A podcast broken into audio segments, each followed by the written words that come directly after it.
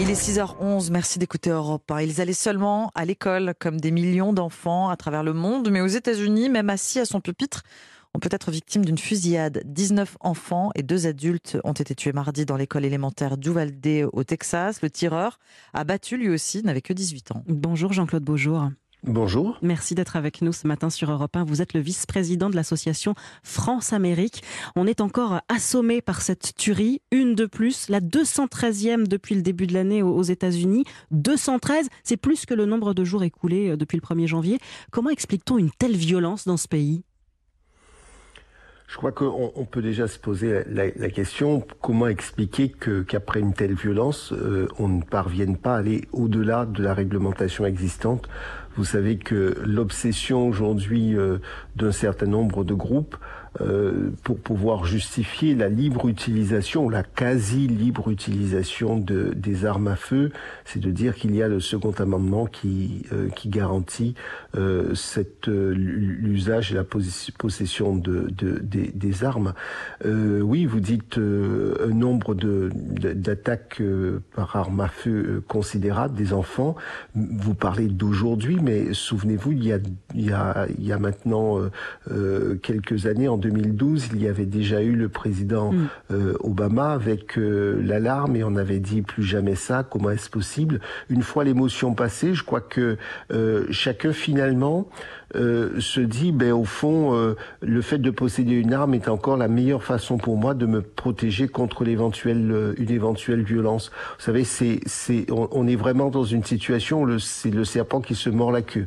Pour pouvoir lutter contre la violence, on ne se dit pas qu'il va falloir travailler contre le, mal de la violence à bien des égards, le trafic de drogue, le, les, inégalités sociales, une histoire qui est compliquée. Les États-Unis se sont bâtis sur une histoire qui est compliquée, l'histoire de la ségrégation, euh, les, les, confrontations entre, entre communautés religieuses au départ. Bref, toute une série d'éléments qui expliquent cette violence, euh, qui l'expliquent, qui ne la justifient pas, attention, qui l'expliquent et qui ne la justifient pas, et qui font que plutôt que de lutter contre cela, les inégalités sociales, eh mm. bien on préfère se dire on va s'armer, ça sera mieux. Euh, réaliser un peu qu'un un responsable républicain euh, réponde face à cette, cette attaque à armes à feu, euh, bien oui, c'est bien la preuve qu'il faut que les gens aient des armes pour pouvoir se défendre. Les professeurs devraient avoir des armes dans les écoles pour pouvoir se défendre c'est le monde à l'envers. Complètement, complètement à l'envers. Le tireur n'avait que 18 ans.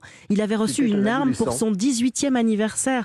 vu d'ici, ça semble surprenant comme cadeau, mais ça dit beaucoup de la culture des armes aux États-Unis. Absolument. C'était. Je, rappelle que le tueur était un adolescent. En français, on dirait un gamin, un, gamin qui, est capable, qui, qui est capable de tuer sa grand-mère. On le rappelle, d'avoir suffisamment d'armes, d'en avoir la manipulation. Je ne sais pas si vous vous avez ou où vos auditeurs ont déjà essayé approcher une arme, mais je crois que même le maniement d'une arme est compliqué. Pouvoir mm. tirer et tirer juste, c'est extrêmement compliqué. C'est cruel d'en arriver à ces, ces, éléments techniques, mais pour se dire qu'il a pu euh, euh être suffisamment rodé, euh, euh c'est qu'il y, il y, a cette culture de l'utilisation de l'arme, et il est arrivé que l'on constate que même des parents dont les enfants avaient été blessés par arme à feu, blessés ou tués à arme à feu, eh bien eux-mêmes avaient Donc euh, euh, oui, cette culture de la, possession de l'arme n'est pas est, profondément ancrée. Cela dit,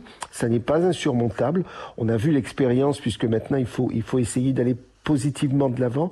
On a vu euh, l'expérience d'autres pays, par exemple la Nouvelle-Zélande, où il y a une, une, aussi une culture de, euh, de, de, de, de l'utilisation de l'arme, de la chasse, etc. Mm.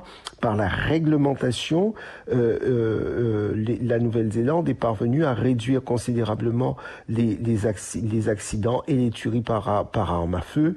On pense par exemple aux États-Unis, si on faisait ne serait-ce que le fameux background check, qui, qui est en, en réalité, on veut savoir qui qui est la personne qui fait une demande d'armes, parce que sans, sans, entrer dans le dossier, parce que là encore on ne le connaît pas, les faits sont trop récents, mais pour qu'un enfant de 18 ans arrive à tuer sa grand-mère, c'est qu'il devait y avoir une part probablement de mal-être, de quoi que ce soit.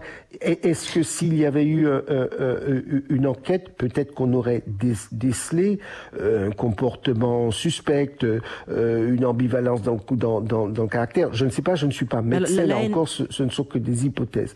Eh bien, effectivement, peut-être qu'on aurait pu, je dis bien peut-être qu'on aurait pu prévenir parce que dans ce type de situation, on est vraiment dans des hypothèses, hypothèses et hypothèses. Donc voilà, c'est ce qu'on peut regretter parce qu'aujourd'hui, vous avez des enfants de 8 ans, de 9 ans, de 10 ans qui sont décédés. C'est juste insupportable pour tout, tout parent, toute personne, tout, tout humain normalement constitué parce qu'il y a avant tout l'instinct de survie. La solution, elle est, elle est éminemment politique. Hein. Le président américain et sa vice-présidente Kamala Harris ont, tout de suite exprimé leur colère et leur désarroi.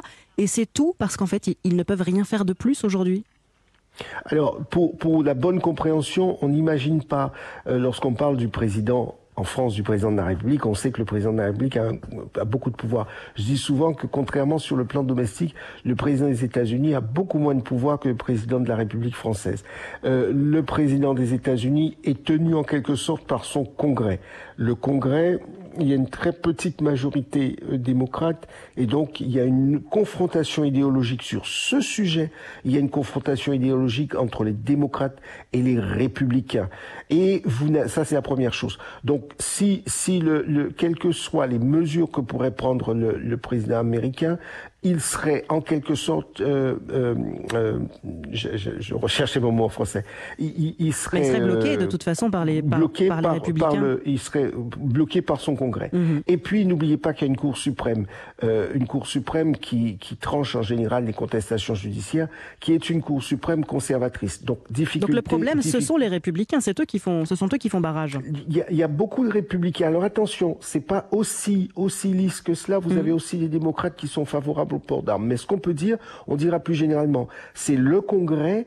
Euh, pourquoi? Parce que vous avez la NRA, l'organisation... Le, euh, le lobby des armes. Pour avoir un chiffre, le, le, la NRA, le lobby des armes, c'est 5 millions euh, d'adhérents. C'est un budget entre 300 et 400 millions de dollars.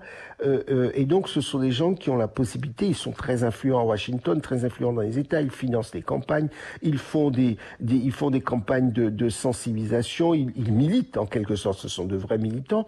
Donc, vous avez la NRA qui est extrêmement puissante.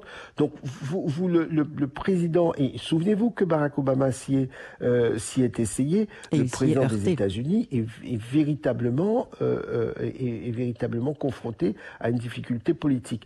Peut-être que l'une des, euh, l'une des, euh, des, des, des, pistes de solution serait d'en appeler directement au peuple américain. Mais là encore, lorsque vous avez euh, 5 millions d'adhérents, euh, lorsque vous avez un groupe qui est extrêmement activiste, encore faut-il mm. pouvoir con convaincre une. Il faudrait qu'une très très très très large majorité euh, d'Américains soit convaincus. Mais là encore, c'est extrêmement difficile parce que je vous dis, souvenez-vous, on a eu Buffalo il y a, il y a quelques jours. il y a dix jours à peine. Merci, merci beaucoup Jean-Claude Beaujour d'avoir été avec nous ce matin sur Europe 1 pour euh, décrypter cette actualité. Je rappelle que vous êtes avocat et vice-président de l'association France-Amérique.